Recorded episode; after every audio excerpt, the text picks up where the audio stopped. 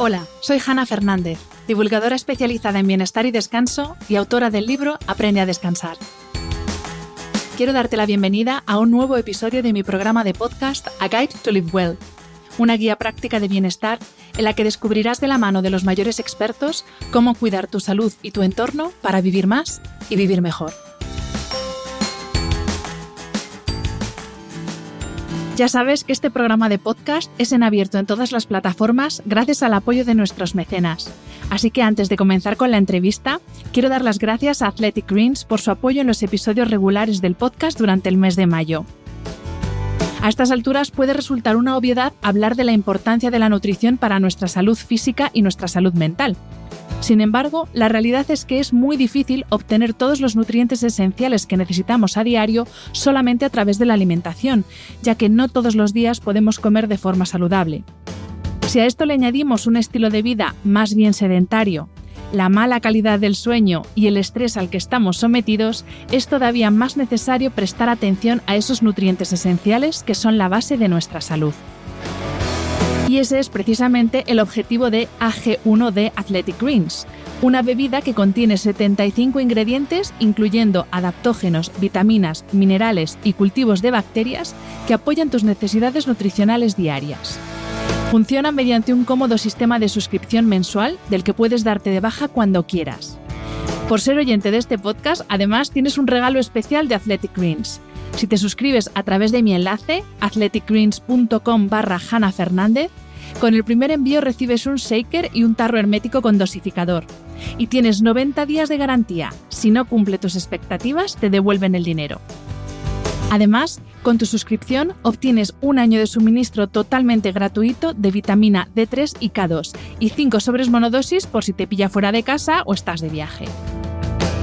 No se me ocurrió una forma más cómoda de asegurarte los nutrientes esenciales como las vitaminas del grupo B, que son fundamentales para el buen funcionamiento del sistema nervioso, la vitamina D, que es esencial para el fortalecimiento de nuestro sistema inmune y para nuestra salud ósea, la vitamina E y sus propiedades antioxidantes, la ashwagandha y la rodiola, dos adaptógenos que nos ayudan a adaptarnos en situaciones de estrés, y así hasta un total de 75 ingredientes en una sola cucharada, tan fácil como mezclar con agua, agitar y beber.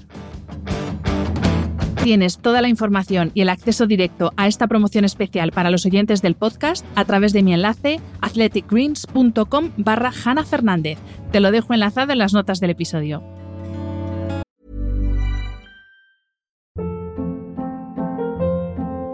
Hold up. What was that? Boring. No flavor. That was as bad as those leftovers you ate all week. Kiki Palmer here, and it's time to say hello to something fresh and guilt-free. Hello Fresh. Jazz up dinner with pecan-crusted chicken or garlic butter shrimp scampi. Now that's music to my mouth. Hello Fresh. Let's get this dinner party started. Discover all the delicious possibilities at hellofresh.com.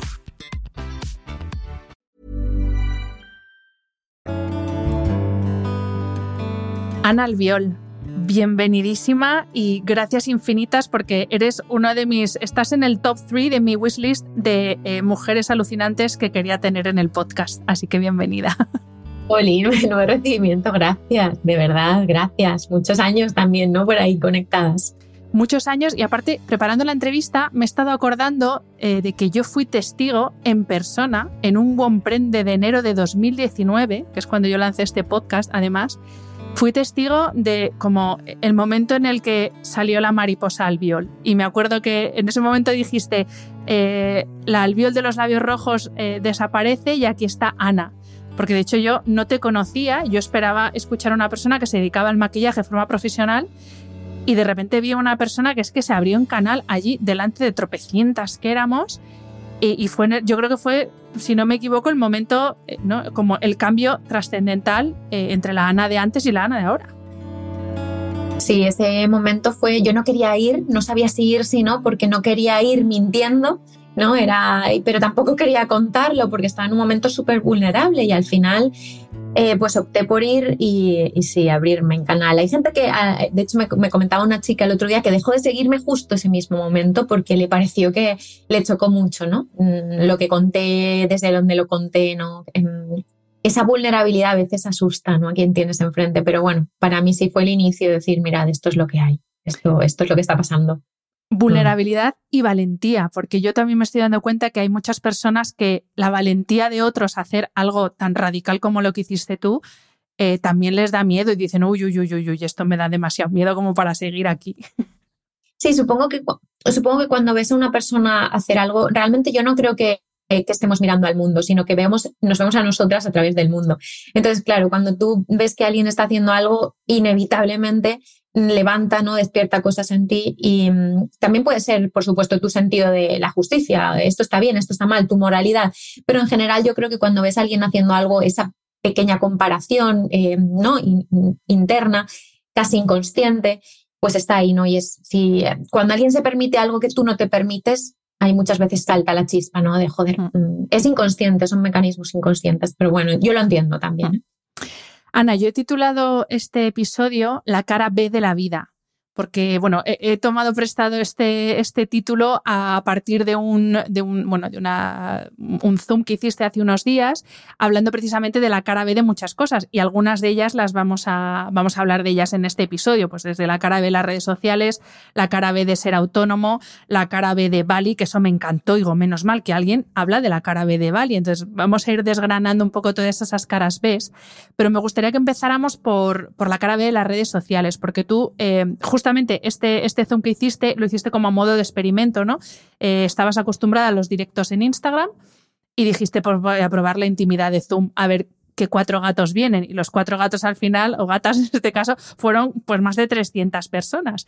Eh, y, quiero utilizar esto para, para hablar de la cara B de las redes sociales y algunos casos concretos de la cara B, como por ejemplo inmediatez y dependencia, que a mí es algo con lo que más choco con las redes, el obligar a la gente a que esté pendiente de lo que tú vas a hacer y de cuando tú lo vas a hacer.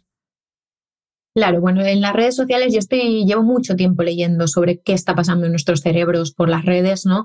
Eh, cómo estamos perdiendo lo más valioso que tenemos, que es la atención, porque la atención es la vida en sí. Eh, entonces estoy peleada, estoy peleada con lo que está pasando, ¿no? Antes las redes, yo entré en redes cuando tú ponías una foto y metías un texto de 800 líneas, que era lo que a mí me gustaba, ¿no? Y se debatía y se reflexionaba. Ahora, esta inmediatez, esta rapidez, esta falta de profundidad en el contenido, que es lo que se busca, porque así no pensamos, sino que simplemente consumimos. O sea, es como si nos estuvieran metiendo hamburguesas de McDonald's una tras otra en la boca, ¿no? A mí esto personalmente me da mucha, mucha tristeza. Y sí, la cara B está claro que las redes pues han hecho mucho por nosotras, ¿no? bueno, por conectar a las personas y también en el emprendimiento, ¿no? Que no deja de ser un altavoz maravilloso. Pero el producto de las redes sociales somos nosotras. O sea, que no se nos olvide nunca que las redes lo que realmente pretenden, y todos sabemos cómo está diseñado y por quién está diseñado ese algoritmo, estamos hablando de cosas muy serias, y mm, yo tengo ese dilema, ¿no? De me voy, no me voy, cómo fomento esto, lo estoy fomentando, pero hay gente que quiere estar aquí, pero también ayudo, o sea, eh, como tú dices, o sea, hay una cara A muy clara, que la tenemos todas eh, clara, pero hay un también heavy, ¿no? Y es que lo que se necesita es que estemos el máximo tiempo posible ahí para que consumamos la publi, porque así es como se financia la aplicación. Entonces, bueno, yo es que es uno de mis grandes dilemas vitales ahora mismo, Ana. la verdad. Te entiendo perfectamente porque yo estoy en las mismas y sé que mi comunidad es más pequeña que la tuya, pero yo sobre todo el, dilema que tengo es si mañana este señor maravilloso que ha creado todas estas redes fantásticas decide que los que compartimos servicios, infoproductos, lo que sea, en redes tenemos que pagar una cuota de mil euros al mes, mucha gente va a perder su negocio porque hay gente que su vía de negocio única o casi única son las redes. Y en ese sentido, tú has sabido muy bien, yo creo, en mi opinión, diversificar y sobre todo encontrar nuevos canales de hablar a tu comunidad más allá de Instagram. Sí, bueno, yo creo que es importante que, claro, como todo, ¿no? Al final, eh, un emprendedor pequeñito, mm, pues a lo mejor en su blog, mm, eh, todo el mundo está en Instagram. Y es verdad que desde hace años yo ya tengo como la sensación de que esto va a pasar como con Facebook, ¿no? Que se va a ir cayendo y que se van a quedar, pues no sé, pero el grueso no va a estar ahí. Es importante que diversifiquemos, es importante también yo creo que, que tengas tu propio espacio, ¿no? Yo ahora mismo no tengo una web, pero sí que eh, desde hace tiempo genero contenido en Substack, que no deja de ser una app también, pero más es destinada a la escritura. Y bueno, lo importante es ir creando a lo mejor esa base de datos, porque nuestro principal activo como emprendedoras también es una base de datos, donde tú un día se te cae Instagram y tú puedes decirle a tu gente, hola, eh, estoy aquí, ¿no? Si alguien quiere encontrarte. Y eso es a base también de generar contenido de valor. Una newsletter te, te puede aportar em, esa generación de contenido de valor que Instagram para mí cada vez em, pues nos imposibilita más por eso, ¿no? Por lo que se busca, porque ni siquiera te muestra. hay gente que me dice, es que no me apareces. Digo, ya, es que pues ¿qué vamos a hacerle? ¿No? Y yo creo que también como consumidores estamos más dispuestos a estar, ya ves tú, tres minutos leyendo una newsletter en Substack que tres segundos leyendo un copy en Instagram, que yo creo que también psicológicamente abordamos el contenido de forma diferente según la plataforma. Absolutamente, yo eh, estoy recibiendo feedback, a mí me gusta mucho probar y escuchar, porque la comunidad es quien manda al final, ¿no? Siempre que se sienta alineado conmigo, pero mm, tenemos una sensación muy bonita ahí dentro en Substack que es, es más íntimo hay una sensación cuando te estamos leyendo, ¿no? Yo leo mucha gente también y me gusta mucho consumirla porque es algo, ya el, momento ya tiene menos ruido. Tú ya te sientas como un tipo blog, interfaz de un poco de periódico que digo yo y me pongo a leer y estoy mis cinco minutos con mi café sin que me empiecen a saltar un millón de cosas, que a mí es que esto me pone de los nervios, la verdad. Yo, yo hay veces que cierro Instagram y noto que estoy como pom, pom, pom, el corazón, digo, ¿qué es esto? ¿Qué ha pasado? Bueno, que me han llegado 5.000 estímulos a la vez y no los sé gestionar porque mientras yo estoy consumiendo algo me están entrando mensajes de mis seguidoras, entonces a lo mejor entro a contestarles y aquello al final de repente llevo tres horas y digo, ¿qué ha pasado en mi vida? ¿no? Y que es otro rollo, entras, es mucho más íntimo, estamos, yo creo que la lectura es mucho más íntimo que un vídeo, ¿no? Porque tienes que imaginar, entonces entran muchos mecanismos más, más íntimos, más, profundos ahí, ¿no? Y a mí me gusta mucho, no lo sé, también es muy, claro, yo amo escribir, entonces es, es muy yo eso. Mm. Otra parte muy grande de la cara de las redes sociales es el FOMO versus el HOMO. Para quien no sepa qué son estos acrónimos, el FOMO es el Fear of Missing Out, el miedo a perderme algo, y el HOMO es el Joy of Missing Out, el disfrutar de que me pierdo algo. Y justo el otro día compartiste una metáfora que me pareció brutal para describir esto, que es la del buffet libre. Claro, tú entras a un buffet libre, no todo el mundo, a mí me pasa y yo necesito probarlo todo. Pero ¿qué pasa? Que todo es imposible. Y llega un punto que tú estás reventando viva y encima con la cosa de todavía me queda por probar la paella de Bogavante. Y así es un poco como, eh, como uno, no como te quedas con las redes, que es que nunca vas a poder abarcar todo. Claro. Bueno, yo tengo que decirte que estoy muy contenta porque eh, yo creía que yo quería probar más cosas en la vida y la verdad es que que soy súper simple. Yo soy capaz de comerme la misma tortilla de patata una y otra vez y estoy feliz yendo al mismo bar de la esquina. Esto era algo que yo creía que yo era mucho más de buscar. Y esto es algo que he aprendido eh, a lo largo de este año, de estos dos últimos años, ¿no? Entonces, claro, eh, las redes tienen el problema de que puedes ver 100 millones de vidas en media hora, ver todo lo que la gente es capaz de hacer, todas las elecciones que no estás eligiendo, porque es que además te vas a morir, todas las oportunidades, todas las experiencias, todo lo... Ostras, la comparación es inherente también al ser humano, creo, ¿no? El que te compares y que veas algo y digas, uy, mira, a mí me parece una locura, es eso, ¿no? Como tú dices, un buffet, y si tú eres una persona que te gusta probarlo todo, es como si te pasara algo. Además, no tienes ni que levantarte, porque en el buffet tienes que levantar el culo de la silla. Aquí no, aquí es como si estuvieras en un buffet, en un sillón, en tu sofá, ¿no? Y te van pasando aquí por el morrito las cositas por el hociquito que digo yo. Y entonces tú, que, que, te gustaría probarlo todo, dices, es que voy a reventar, es que estoy llena, pero te vuelven a pasar por el hociquito. Ostras, es que esto es muy complicado. Tú puedes tener toda la determinación del mundo, pero estamos luchando contra algo que es más grande, que está diseñado para ganarnos. Entonces, ostras, esto, el autocontrol a mí me parece muy complicado. El autocontrol ¿Y cómo gestionas? A mí me pasa. perdón, Ana, ¿cómo gestionas tú ese autocontrol? O sea, como estamos perdiendo, para quien nos escuche, eh, un poquito de fallo de retorno, no os preocupéis, que son cosas del directo, pero ¿cómo gestionas tú y cómo podemos gestionar eh, eso, el que te van pasando los platos por delante y el decir, no, no, es que no quiero más, es que yo decido que quiero comer, no me vas a imponer tú qué es lo que tengo que comer. ¿Cómo, cómo hacemos esto? Te digo que yo tengo la suerte de que me he empachado. Ya está. te lo digo, o sea, me he empachado a base de años y a base de decir, uff, es que yo soy capaz de aborrecer las cosas. Yo he aborrecido comidas en mi vida que jamás pensé que iba a aborrecer y sí, las he aborrecido.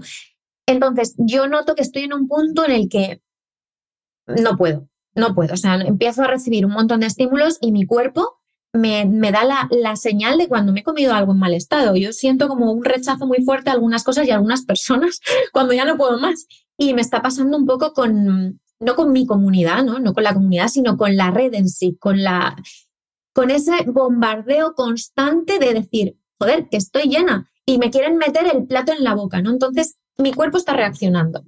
Entonces cojo y salgo de la app. Estoy muy poquito últimamente. Me he comprado otro móvil y ya tengo móvil personal y móvil de Instagram. El móvil de Instagram a veces lo dejo en la oficina, a veces lo meto en un cajón. O sea, pero también te digo, Ana, que es porque me ayuda a mi cuerpo que ya no puede más. Simplemente es una reacción física, pero yo mentalmente noto como mi carretera eh, mental va por ahí y en cuanto me descuido mi dedo busca la aplicación el solito y se pone a es verdad que yo no estoy acostumbrada a consumir, sino a responder. Mi carretera está hecha para responder. Entonces, yo nunca he consumido, no, por nada, sino porque tenía 300 mensajes por responder cada día y yo siempre le doy prioridad a eso y también me gusta más. Pero me noto que mm, mi carretera va, por ahí, pero a la vez me asaltan un montón de estímulos. Y no, no es que no puedo con tanta actividad, ni la multifunción, al emprendimiento. Estoy, estoy cansada de la multi, del multitodo mi cuerpo dice, se acabó, señorita, se acabó. No puedo más. Yo por si alguien le ayuda, eh, me pasaba mucho, por ejemplo, a la hora de buscar documentación para el podcast o para, para el libro, etcétera, me pasaba mucho si buscaba esa documentación online, que al final echaba el día saltando de una fuente a otra, ya no te digo malas fuentes, no, no, buenas fuentes, pero claro, era pum, pum, de una a otra. Y al final no conseguía sintetizar nada. Entonces yo he vuelto a la documentación en formato libro, porque porque no, es que si no mi cerebro colapsa, entonces digo, bueno, voy a ir un poquito más retrasada con respecto a los últimos estudios que se acaban de publicar, pues mala suerte, pero al final es que si no, el cerebro es que petas, literal.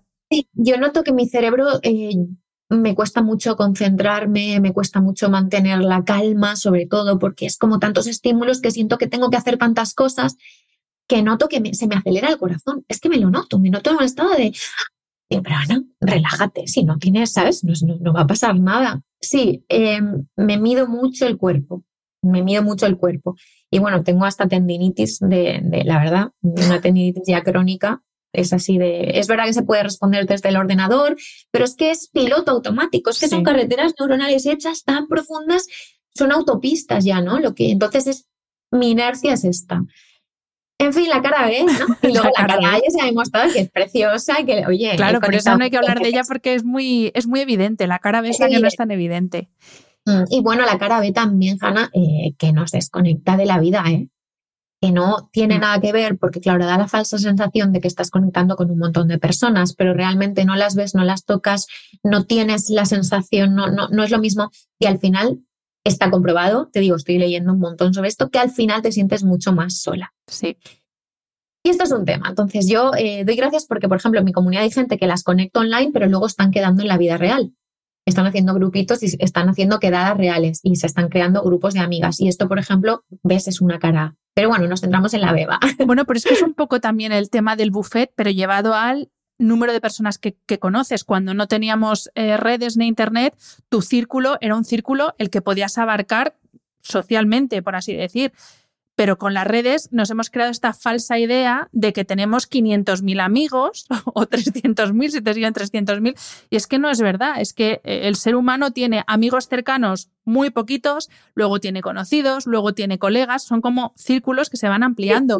Pero esta falsa idea de que tengo 500.000 amigos al final lo que te hace es eso, es tener una relación muy superficial que en el fondo te sientes vacío porque no llena, eso no llena. No acabas de conectar o no acabas de hacer algo profundo, claro. Sí. Y bueno, y tercer punto ya para pasar al siguiente, a la siguiente cara B, dejando un poco de lado las redes sociales, aunque está muy relacionado con las redes también, es el momento odio. Odio a través de las redes, escudándose, escudándose perdón, en el anonimato. Y eh, aquí también te quiero preguntar tú cómo gestionas esto. Es verdad que lo mismo en tu caso no recibes mensajes, ya no digo odio, pero lo típico de, o sea, estoy colgando aquí contenido de valor sin parar, non-stop, que estás disfrutando y un día que me equivoco en una coma, entonces es cuando tienes el momento para escribirme y decirme, te has equivocado. que todo el mundo es libre de hablar cuando quiera, pero jolín. Eh, bueno, para mí esto ha sido un temazo. Yo ahora ya es verdad que no tengo a nadie que me mande mensajitos de estos que dices, joder, lo mandas para dar por saco, ¿no? Porque tengo todas bloqueadas. Cortar por lo sano, muy bien. Llegué, llegué a ese límite de decir, mira, si me hablas mal, es que se acabó, vas fuera, ¿no? Y hay, hay veces que las saco de la comunidad, tú sabes que puedes tirarlas, o cuando ya se ponen muy a saco bloqueo. Entonces hace mucho tiempo que ya no recibo nada. Lo he recibido, claro que lo he recibido. En el mundo del maquillaje más. Me, es, es curioso, ¿no? Esto lo he analizado mucho. En el mundo del maquillaje más. Bueno, pues yo lo he gestionado muy mal. Me ha dado mucho miedo, me ha dado mucha rabia, no he entendido por qué, si yo estoy aquí, eh, me he intentado ir a la espiritualidad para entender que, pues bueno, es el espejo, ta, ta, ta, tampoco lo compro, la compasión no me sale, eh, me parece malas personas, la realidad. Y bueno, eh, es cierto que me sirvió mucho separarme, separarme, siempre lo digo, del elogio. Para gestionar el odio, yo me separé de las bonicas que me dicen cosas bonitas. Me separé emocionalmente de esto, sobre todo, para, para a través de separarme del odio, perdón, separarme del amor, del elogio, de, toda la gente que me quiere, un, pasito atrás, ¿no? Decir, vale, ok, es tu opinión, pero es solo tu opinión. Y así, poco a poco, también me fui desligando de, pues, de la gente que no me quiere o de que, le parezco una, lo que sea, ¿no? También es cierto que estoy, cuanto más coherente soy conmigo misma, más en paz estoy, más segura estoy y menos me importa lo que me digan.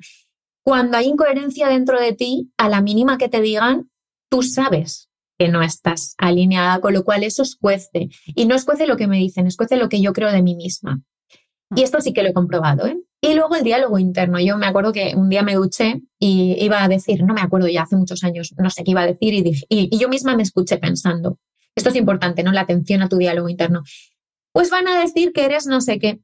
Y pensé, ¿pero quién lo va a decir ¿Y por qué se te ha ocurrido a ti esto? Porque me di cuenta que la primera que lo pensaba de mí misma era yo, ¿no? Decir, hostia, y me di cuenta que yo era la presidenta del club de haters. Mi, club de haters, Yo soy la reina de, claro. Entonces, el diálogo interno, lo primero, ¿no? ¿Cómo te juzgas tú? Porque al final ellas también te reflejan. Yo me he separado mucho de todo esto y también eh, cuanto la vida que he construido es una vida que me encanta, entonces ahora me dicen, ah, sé qué, lo que sea que me vayan a decir, y miro dónde vivo y miro cómo vivo y digo, sí, sí, tú di lo que quieras, pero aquí estoy yo tan a gusto. ¿Sabes? Mm. Antes no estaba tan a gusto. Con lo cual, cuando me decías algo, me encabronaba y encima, pues no tenía la paz interna. Y hasta yo creo que ha pasado mucho por tener realmente eh, paz interna y entonces, pues lo de fuera me desestabiliza menos. Mm. Mm un trabajo muy largo, ¿eh? de muchos años. Ya me imagino, sí, sí, porque... Yo iba a publicar, Hanna, y el corazón se me aceleraba solo de pensar en lo que iban a decir de mí las odiadoras, porque ellas están ahí siempre. De hecho, son las, son las más fieles en el fondo, ¿eh? Mm. Son las que no se pierden nada. Es una locura, pero bueno, al final, y al final llevan acompañándome todos estos años. Digo, joder, fidelidad tienen, pero desde luego es triste, ¿no? Que esa autocensura que a veces nos imponemos, y yo te entiendo, ¿eh? porque también eh, con temas más peliagudos decir, es que me estoy planteando dar mi opinión, que es tan válida como la de cualquiera, mm. porque a ver qué va a pensar. Y dices, pues chico, pues el que no le guste, que se vaya. Es que yo, eso sí que es verdad que eh, tenemos el poder del dejar de seguir, no, no, pero es verdad que la gente que está ahí por, por odio no le vale el unfollow, ¿no? Y a ellas no les vale, o sea, a ellas no les vale porque ellas se alimentan también de esto, es decir, es gente que a saber tú cómo tendrá su vida porque al final ellas se van a morir igual que nosotras, y están decidiendo, no sé si consciente o inconscientemente, emplear su tiempo de vida, que es que van a estirar la pata aquí, ¿no? Mm. Mm, Trabajando. Oye, que me parece, a mí me parece triste, pero si es lo que quieres, me da igual, no entro en eso. Lo importante es que nosotros también nos demos el permiso, pero yo muchas veces decía, venga, va, no, no me importa lo que digan, no me importa, mm, compasión, qué mierdas. Lo primero, me parecéis unas Mm, señoras mm, perras del infierno. Y lo segundo, claro que me duele, claro que me duele, claro que me tengo que proteger y claro que me importa, porque soy una humana y no soy un ser de luz, como siempre decimos, ¿no? Y claro que me importa. Y además estamos, o sea, nosotros, la validación del grupo es que es biológico, o sea, el grupo te tiene que aceptar. ¿Qué problema, ¿Qué problema tenemos hoy en día? Que claro, estamos hablando de grupos de miles de personas. No te van a aceptar en un grupo de mil personas las mil personas y obviamente no es igual. Entonces, claro que buscamos la aceptación del grupo, es que es biológico, Con lo cual también compasión para nosotras mismas, decir, coño, claro que me da miedo, claro que me da miedo, ¿no? Y claro que sufro. Ya está, y no es que sea menos, más débil por eso, simplemente soy humana. Totalmente, totalmente. Vamos a seguir con esta cara B de la vida, eh, hablando de pues, otro melonar que abriste en, en este famoso Zoom, que aprovecho para decir a quien esté aquí que no esté suscrito a la newsletter de, Ana que se suscriba, os dejo el enlace en las notas porque es oro puro, y es la cara B de Bali. Que es verdad pues que los que no hemos estado nunca en Bali, yo te lo juro, estoy deseando ir a Bali solo por ver si esas fotos que yo veo en Instagram son verdad o son un, montaje de Canva. Pero la realidad, tal cual lo, lo, lo comentabas tú en el vídeo además, es que tenemos idealizado ya no solo Bali en sí, pobrecitos míos, los balineses y, lo bien que acogen a todo el mundo que va.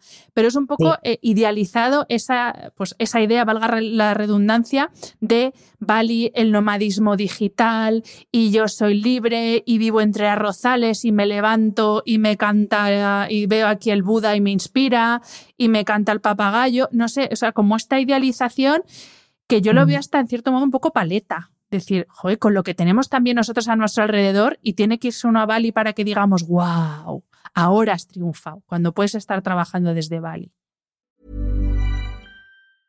Hiring for your small business? If you're not looking for professionals on LinkedIn, you're looking in the wrong place. That's like looking for your car keys in a fish tank. LinkedIn helps you hire professionals you can't find anywhere else, even those who aren't actively searching for a new job but might be open to the perfect role. In a given month, over 70% of LinkedIn users don't even visit other leading job sites. So start looking in the right place. With LinkedIn, you can hire professionals like a professional. Post your free job on linkedin.com slash people today. ¿No? Sí, sí. Eh, lo comentaba en el Zoom, ¿no? Que al final también es otra caja. Yo, por ejemplo, a mi Bali me, me lo ha dado todo. O sea, yo llegué allí por pura casualidad y no me apetecía el destino. De hecho, mis amigas se fueron de vacaciones el año anterior, lo cuento siempre y yo dije que no, porque a mí los sitios tan turísticos, bueno. Pero con Bali pasa lo mismo con Filipinas. Tú estás viendo a todo el mundo en el nido en, haciendo kayak, que cogen el plano, se tiran un día entero para sacar el plano donde no aparece nadie más y parece que estás perdida en, en el paraíso, pero tienes a 300.000 más con los kayaks pegándose que no hay ni sitio para, para, hacer kayak. Esto es así, ¿no? Y hay muchos memes ya en plan, la realidad mm, y no, lo que se ve en Instagram y la realidad y te me das de risa. Eh, bueno, Bali está idealizado como otros muchos sitios, como te digo, como Filipinas y como parte del sudeste asiático, pero pues hay una cara B que es que pues cada vez hay más occidentales, yo me incluyo, yo he estado ahí. Es verdad que yo estuve en pandemia, es que entonces para mí me ha chocado mucho por eso. Y yo no quería volver después de pandemia porque decía, es que no quiero ver esta tierra de los dioses llena de gente como yo, la verdad. Entonces, eh, bueno, pues la cara B es que no es todo tan bonito, hay un montón de gente para hacerte, para meterte en una cascada, tienes que elegir entre si te bañas en la cascada un minuto o te haces la foto. Y para la foto hay una cola de 50 personas. Esto es así ahora mismo. Y el nomadismo digital está muy bien, eh, la libertad está muy bien. Yo recomendaba un libro en el Zoom y lo vuelvo a recomendar por aquí, 4.000 semanas, Gestión del tiempo para mortales, donde hay un capítulo dedicado al nomadismo digital, en el que explica que sí, tú eres nómada digital, pero cuanto más soberanía tienes sobre tu tiempo, más solo te vas a sentir. Porque al final, tener todo el tiempo libre, y esto yo me he dado cuenta también, y yo creo que por eso los grupos de emprendedoras, ¿no? Los masterminds, para decir, hostia, es que cuando empiezas a ser libre, todo el mundo trabaja de 8 a 3 o de 8 a 8, en el peor de los casos, y tú de repente emprendes, tienes una flexibilidad de alegría, tienes una libertad que alucinas pero no tienes con quién compartir tu tiempo. Entonces, el tiempo es un bien relacional también, que es que vale la pena, depende de con quién lo comparto. El tiempo por sí mismo no es por, más, por tener más tiempo libre, no vas a ser más feliz. Y, yo creía que era así, ¿eh? Yo decía, mira, cuando no trabajé los sábados, decía cuando trabajaba en comercio, seré feliz. y luego tenía los sábados y de repente no podía coincidir con mis amigas porque seguían trabajando era como, bueno, pues ahora quiero más amigas o un novio para pasar los sábados. Y al final te das cuenta de que el tiempo, yo siempre digo, la felicidad vale doble cuando la compartes con quien quieres.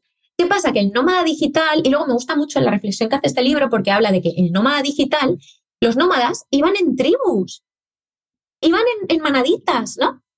Que al final te das cuenta que un nómada digital, un ser humano no está hecho para moverse solo. Y los nómadas digitales, que yo nunca he sido nómada digital, ni lo sería, ¿eh? Te digo, yo me muero de ir con mi mochila país tras país, albergue tras albergue, yo sola, mm, yo, a mí eso me genera, vamos, el fin. O sea, lo contrario a la felicidad para mí es eso.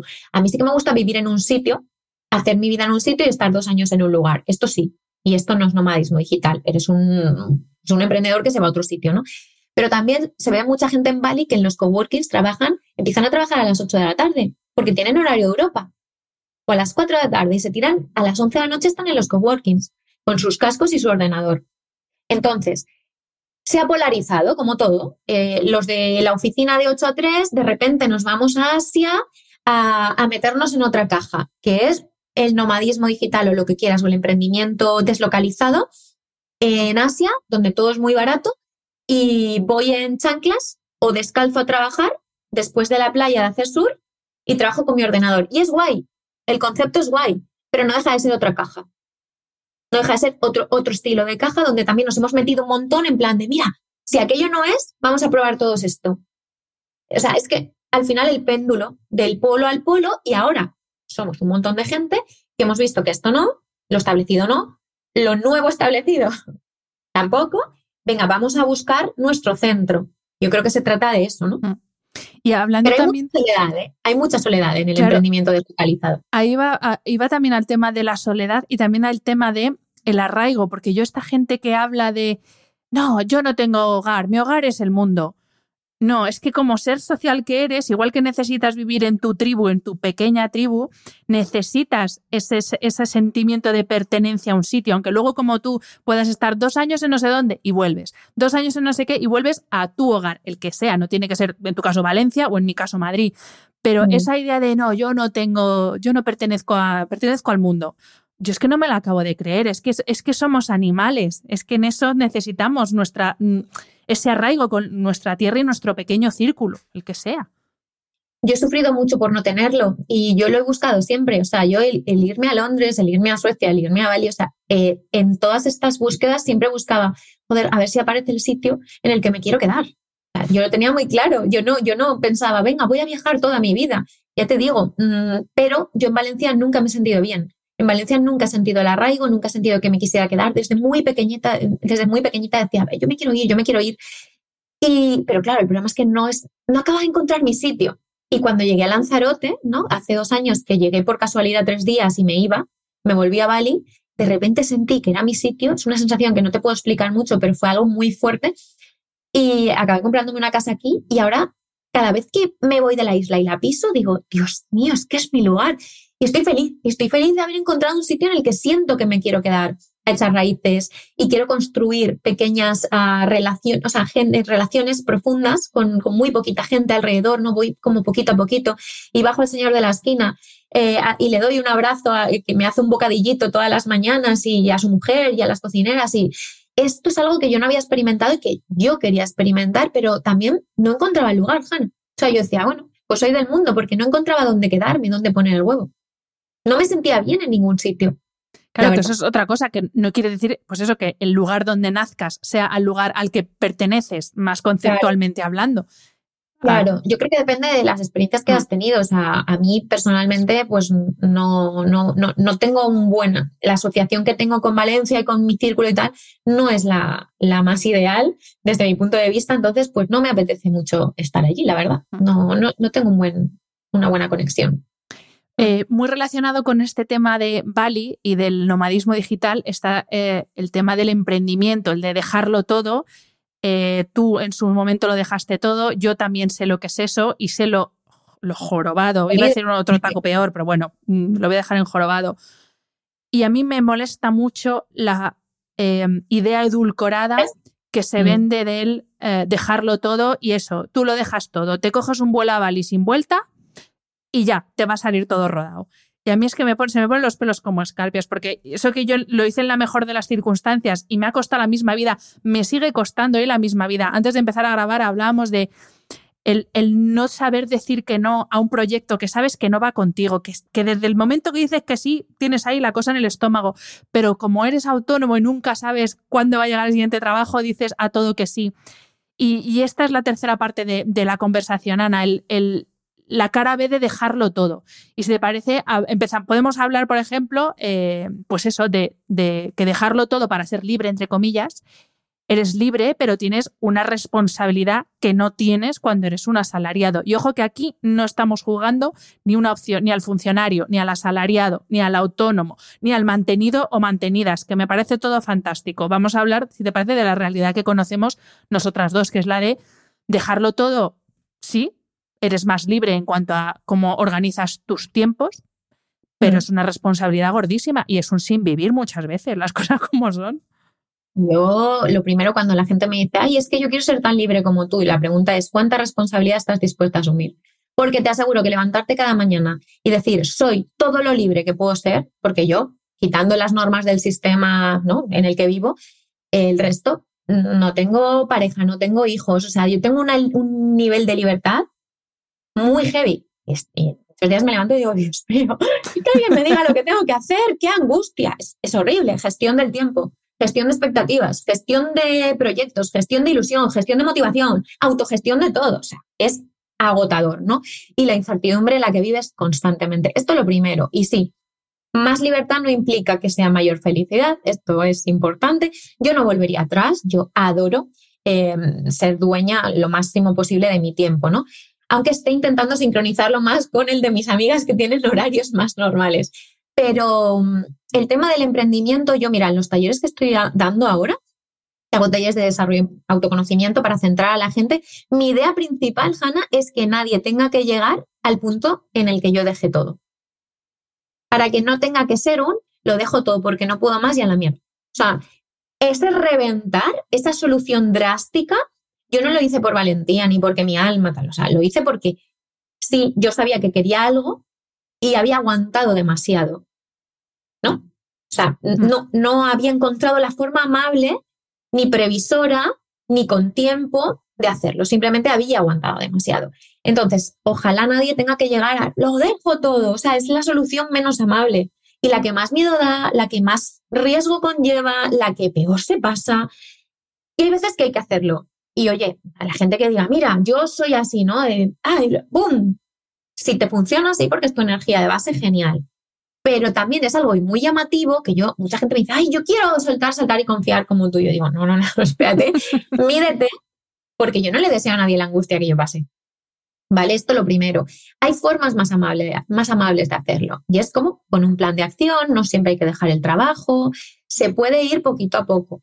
No sé, cada una que encuentre un poco su forma, pero la libertad exige muchísima responsabilidad, pero muchísima. Y yo creo que el ser humano no está preparado, también te lo digo. No estamos preparados para estos niveles de libertad que estamos consiguiendo.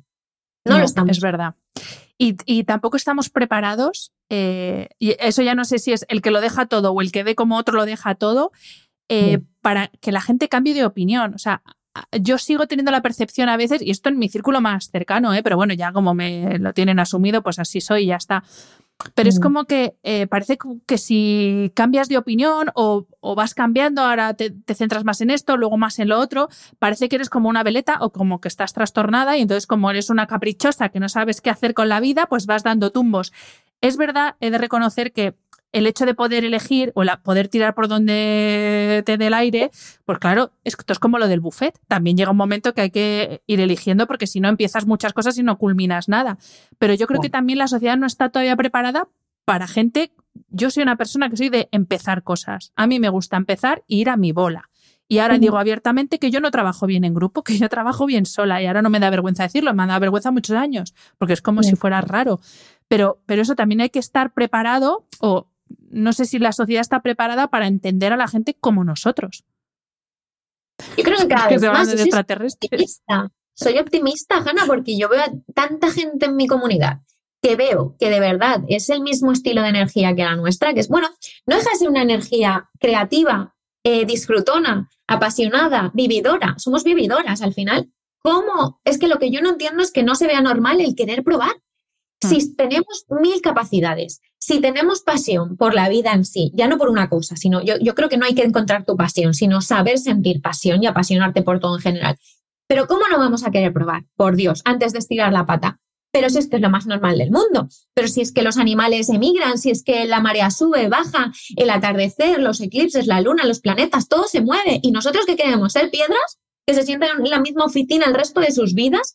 Que a quien le valga, te lo compro. Sí, a mí ojalá fuéramos todos felices haciendo lo que fuera y punto. Pero el no cambiar, si es que es normal que te apetezca explorar el mundo que te rodea, disfrutarlo, decir, ostras, pues disfruto con esto, disfruto. Y, quien no sepa disfrutar con un montón de cosas y a quien no le mm, genere curiosidad el mundo y todo lo que nos ofrece, para mí es casi menos humano que los humanos que queremos cambiar.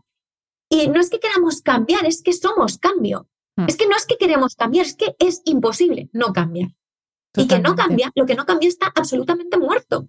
Entonces, pero yo creo, es que de verdad cada vez hay más gente. Yo, cuando empecé con todas mis movidas, ¿no? Claro, al final yo creo que hace 20 años que empezamos nuestra generación como esa, esa generación del cambio, nos sentíamos todas súper solas porque pues nuestros padres no eran de ahí y nuestros no era tan no estaba tan aceptado. Tampoco teníamos las redes, con lo cual conocíamos a nuestro círculo más cercano y a lo mejor había una entre diez que era el cambio.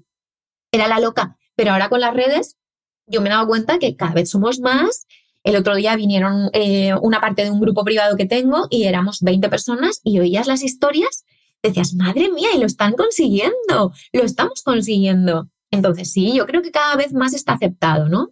Eso me gusta pensar, por lo menos es lo que yo veo en mi mini entorno de, redes. Sí, es verdad. que, yo sigo pensando, yo estaba pensando y digo, no, claro, es que eh, en mi educación, a mí toda la vida siempre me han dicho lo de ¿no quieres hacer una oposición? y por favor, con todo mi amor a, los opositores, mi mejor amiga, que es como mi hermana, es opositora, eh, bueno, es funcionaria, mi hermano lo es, o sea, que, que, con todo el amor, pero es que hay gente que no valemos para eso y también hay que... Ya, ya, está. A mí, me parece, genial la mm. gente que es funcionaria y que el resto del día, por la tarde, mm, hacen, prueban estas, este montón de cosas, ¿no? Está genial. O sea, mm, a mí me parece maravilloso. La cuestión o lo que me preocupa es el funcionario que cree que no, no hay más vida, además de su escritorio, y que está gris. A mí eso es lo que me da pena. Pero un funcionario feliz, pues claro, conozco un montón y me parece estupendo. Oye, mira, mi sueldo, mi trabajo que me gusta, eh, esa seguridad que todos buscamos. Yo muchos días que los envidio, Ana. A mis funcionarios de mis alrededores, muchos días digo, ¿por qué no me habría hecho yo la oposición que me decía mi madre? Pero, Hanna, yo tengo una lista de trabajos de gente con la que quiero trabajar. Yo tengo mi plan abecedario y es cuando me canse de esto, si me canso de emprender, que ya te digo, no hay días que, que me dan trabajo. Tengo mi lista de a quién le voy a pedir trabajo. Y nosotras no somos funcionarias, pero yo tengo la sensación de que sí que somos de alguna manera funcionarias de la vida. Porque cuando tú ya sabes todas las capacidades que tienes, porque te las has currado para llegar hasta donde estás, un montón de contactos, creo que al final somos funcionarias de la vida. Esto es lo que me he dado cuenta yo. Mm, ¿Quién no te va a dar trabajo a ti? ¿Quién no me va a dar trabajo a mí?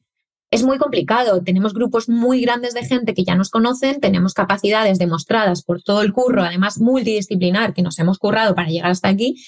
¿Cómo no vas a tener trabajo? El funcionario lo tiene asegurado por el Estado, tú lo tienes asegurado por los contactos y por las capacidades que has generado. Eso es verdad. Yo creo que es la cosa que más valoro en mí es el, como se dice, el valer para todo. O sea, pues, eso, pues que te hago un podcast, que te escribo un libro, que te, lo, que te, lo que se tercie. Esto yo lo he valorado mucho en mí para quitarme un poco la presión de la incertidumbre. Es decir, ostras, y si no funciona, tu marca, ¿no? O lo que sea, tú, Analbiol, ta, ta, ta, no pasa nada, no pasa nada. Si me encanta hacer un montón de cosas y tengo un montón de contactos que me encantaría trabajar con ellos, ya está, no pasa nada. Esto me ha, me ha, quitado, no sabes la presión que me ha quitado, Hanna. A mí es lo que me dice eh, mi Barbas, mi chico, que él es eh, mm. corporativo a muerte eh, pero cuando a mí me entran estas neuras es lo que me dice, me dice, pero vamos a ver, Hanna, tú, con los idiomas que hablas, con lo que sabes, con las capacidades que tienes, que haces lo que sea, que no te vienes atrás con nada, es que a ti no te va a faltar trabajo. Mm, ¿Que vas a ser CEO de una multinacional de cosmética como te gustaría? Pues hombre, lo mismo no, lo mismo te cuesta un poquito más, pero bueno, que trabajo, lo que es trabajo no te va a... y es verdad que en eso eh, a veces nos infravaloramos un poco por, pues eso, porque no tienes como no has seguido como el camino socialmente establecido de lo que es el éxito, entre comillas, y yo es verdad que muchas veces como que me siento pequeña y, y otros días que digo, joder, pero mira lo que te has montado tú sola. Pero es verdad que hay muchos días que me siento pequeña, las cosas como son. Aquí ya hablamos a corazón abierto. Claro, también para ver para, para ti lo que es pequeña. Yo, por ejemplo, que, que mi proyección, no sé, mucha gente, ¡wow! Es que vas a hacer cosas grandes, ¿no? Eh, yo no quiero, no quiero ir hacia eso grande. O sea, yo me siento más cómoda y cada vez. Y esto para mí ha sido como bastante mm, contradictorio, como he tenido que gestionarlo dentro, decir, ¿pero quieres ser grande o prefieres ser pequeña?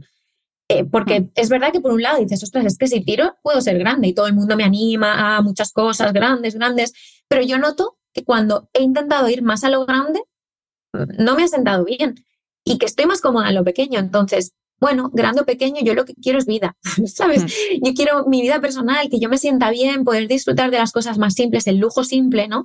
Eh, el lujo simple me parece fundamental. Entonces, es que a lo mejor siendo pequeña puedes tener más lujo simple que siendo grande.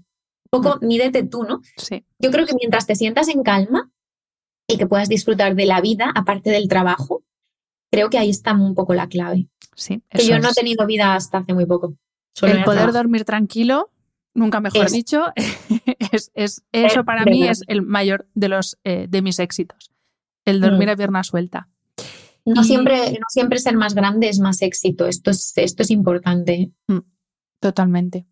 Y bueno, antes lo has mencionado de pasada, pero sí que me gustaría traerlo a colación ya para ir terminando la entrevista, que es eh, tener muy claro, o sea, dentro de que seas nómada digital, no nómada digital, autónomo, suelta, suelta, salta, confía, todo lo que tú quieras. Pero tener las cosas claras en cuanto a tu negocio también es fundamental, porque a veces también es, es, y pues eso, se vende un poco la idea de, uy, hoy me levanto creativa, voy a pintar. Uy, mañana me levanto no sé qué, me voy a dedicar a esto. No, no, es que hay que tener muy claro hacia dónde quieres ir y qué camino, qué pasos te van a llevar a eso, que es que parece aquí que somos las happy flowers de la vida y no, no, aquí hay mentes pensantes de empresarias que tienen muy claro hacia dónde quieren ir. Y por eso una de las cosas que más me gusta de, de cómo has evolucionado tú es cómo has diversificado tus mm, servicios barra productos, desde tus eh, grupos de suscripción, los programas que tienes en conjunto o en colaboración con otras eh, emprendedoras, tus charlas, eh, la colaboración con la marca de cosméticas. Es tener los huevos en distintas cestas, que para mí es la forma más inteligente de manejarse en la vida, yo creo. Pues mira, mm, y yo que creía que los tenía todos en la misma, porque está todo bajo el nombre de Ana la verdad, me, gusta esta perspectiva que me das. bueno, yo hago un poco lo que me, lo que me nace. Para mí es muy importante una línea de, reflexión, que es eh, pues ese grupo de lectura que tenía privado, ¿no? Que era para, para divagar, para la gente que nos encanta divagar de la vida y nos juntamos ahí y oye, sale lo que sale. Está cero estructura. Por otro lado, es muy importante trabajar en el autoconocimiento y estos son los talleres, ¿no? Que ahí sí que es para, yo te enseño lo que he aprendido y vamos a, picar, pero piedra, ¿no? Trabajo personal.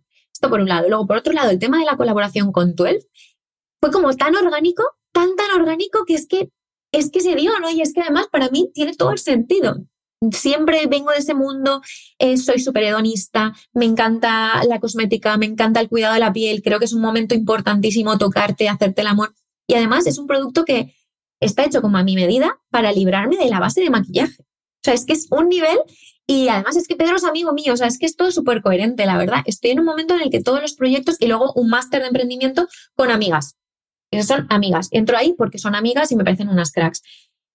Pero se me ha dado todo súper orgánico. O sea, yo no me senté un día, te lo digo, no me senté un día a, ver qué quiero hacer con mi vida. Va viniendo, va viniendo. No tengo ni web. Es que no tengo ni web, porque va viniendo y yo, venga, va, sí. Pero sobre todo es importante para mí tener tres, máximo, tres proyectos ongoing. Máximo tres. O sea, yo tengo el máster, que es nada, una mentoría al inicio del máster. Esto no lo cuento como proyecto porque es muy chiquitín, es una cosita muy puntual. Y luego tengo Pedro, que también son una acción al año, y luego tengo talleres y, la suscripción a, grupete, ¿no? Es decir, cuidado con, podría tener mil cosas más, mil cosas más, y es todo el rato, y no, y no, y no, y no, y no, y foco, foco, foco, foco, foco, porque si no, ya pasé eso antes, yo ya, ya, ya reventé por esto, ¿no? Importante para mí alinear tu negocio con tus valores de vida. Es decir, ¿para qué quiero el negocio? Para qué quiero este proyecto y eso que me va a aportar y eso que me va a aportar y hacer un trabajo de valores para centrar bien tus valores de vida, tu estilo de vida y entonces que el negocio se acople a esos valores, sea coherente con esos valores. Y si tu valor principal es la calma en este momento, no te puedes meter en siete proyectos. Y si tu valor es construir el nido, no te puedes meter en proyectos que impliquen irte a Barcelona. O sea, a mí el año pasado me hicieron una oferta de curro que no puedo decir, pero que era gorda, no, lo siguiente, no, lo de más allá. O sea que a nivel nombre en España me había lanzado, pero a todas. Pues dije que no. Dije que no. Y ya está. Y me costó dos, tres días de hostia, hostia, hostia, Y hice el ejercicio de valores, realineé y dije, no, es que no, es que si me he comprometido con la calma, es la calma. Y aunque en el valor número 8 tenga el crecimiento o la visibilidad, imagínate que no lo tengo, pero si lo tuviera, si el 1 o el 2 es la calma, yo estoy comprometida con mis tres valores principales, por lo menos un año de mi vida, que es el poder de la renuncia. Mm. Renunciar eso a lo que quieres, a favor de lo que más quieres. Porque queremos tantas cosas que tendremos que renunciar a lo que, a algo que queremos a favor de lo que más queremos. Y ese es un ejercicio muy importante, que es lo que más quiero yo, para poder renunciar a lo que también quiero, pero no es importante. Yo creo que es las cosas, de las cosas más difíciles de este mundo, el renunciar. Yo me lo llevo a mi terreno, al tema del descanso, que al final el que el descanso, o sea, dar prioridad al descanso significa renunciar a muchas cosas y enfrentarte a muchos convencionalismos absurdos. Y hay que ser muy fuerte para tener esa capacidad de renunciar, a, pues ya te digo, desde a salir a cenar por la noche para dormir, a renunciar eh, al trabajo con mayúsculas que podría cambiarte la vida, hay que tener la cabeza muy bien trabajada para ser capaz de, hacer, de hacerlo, ¿eh? muy bien trabajada. Hay que tener los valores ah. claros y la determinación de decir, yo elijo esto. Eh, yo con el descanso, empecé con el descanso eh, hace tiempo ya, pero muy heavy, de forma muy heavy. Yo a las nueve y media de la noche es como, lo siento mucho, la melatonina está haciendo su función, yo me noto que me tengo que ir a la cama y estoy a lo mejor cenando con amigos y es verdad que oye, pero ya te vas. Y yo, que sí, me cuesta aún, pero noto que cada vez estoy como más alineada con esto, ¿no? Es decir, mira, estos son mis horarios, son horarios de bebé, me da igual, pero es que si no, bueno, es que es una apuesta, el descanso de calidad para mí es una apuesta de lo más importante. Dentro de mis valores está ese. Bueno, orden, nido, descanso. O sea, mis tres valores base de estos dos últimos años en los que estoy trabajando. Te digo, eh, te decía off the record, ¿no? Tu podcast con, Juan Antonio me, fascinó. Eh, no sé, el contenido de descanso me parece fundamental. Me encantó. Mm. Pues no sabes cómo me alegra oírte decir esto, porque al final, eh, detrás de todo, eh, hay una base que es que funcione bien nuestro organismo y hay, sin duda, aparte de todo lo demás, nutrición, ejercicio, etcétera. Pero el descanso, bueno, es, mi batalla que os voy a contar a los que estáis en este podcast que no sepáis, pero me alegra eh, oírte decir eso y efectivamente no me acordaba, pero es verdad que es uno de tus, como de tus tres core values, eh, el, tema del descanso y es que eh, creo que es esencial para todo. Y, aquí da igual que sea funcionario, autónomo, mm, da lo mismo, el descanso es necesario para todo el mundo. Así que me alegra mucho que compartas esto con nosotros. Muy importante tu trabajo, ¿eh? O sea, súper importante, ¿verdad? Divulgar Muchas gracias. No, y pero sobre todo porque es que yo como lo he vivido tanto en mis carnes, y mira, hay una cosa que me preguntan muchísimo por redes, y esto no es por tirarme flores, es que me lo preguntan constantemente, que no tiene nada que ver con mi business, que es cómo me cuido la cara. Todos los días que subo una foto, alguien me pregunta, ¿qué cutis tienes? ¿Qué te echas? Y yo respondo siempre lo mismo, digo, es que da igual lo que te eches. Para mm. mí, cuando a mí me cambió la cara, me ha cambiado dos veces en mi vida la piel. Cuando dejé de fumar y cuando empecé a dormir, las horas que tenía que dormir.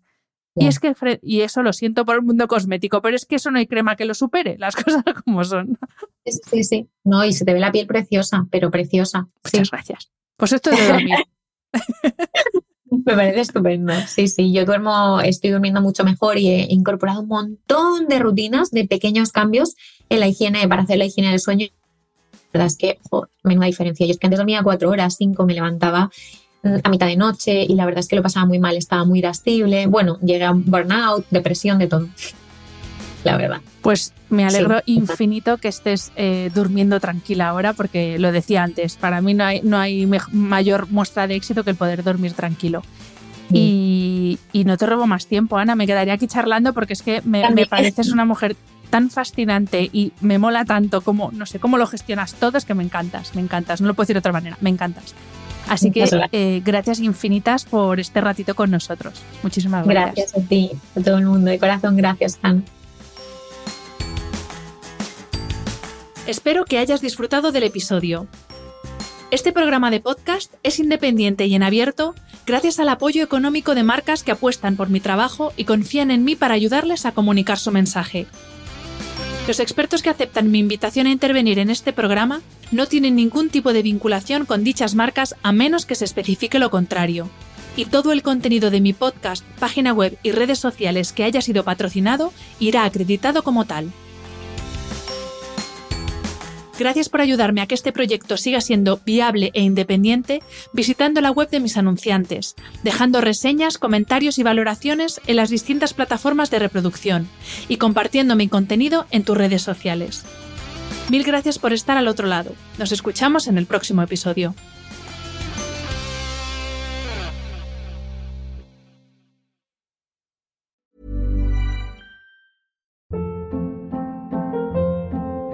Hold up. What was that? Boring. No flavor. That was as bad as those leftovers you ate all week. Kiki Palmer here, and it's time to say hello to something fresh and guilt-free. Hello Fresh. Jazz up dinner with pecan-crusted chicken or garlic butter shrimp scampi. Now that's music to my mouth. Hello Fresh. Let's get this dinner party started. Discover all the delicious possibilities at hellofresh.com.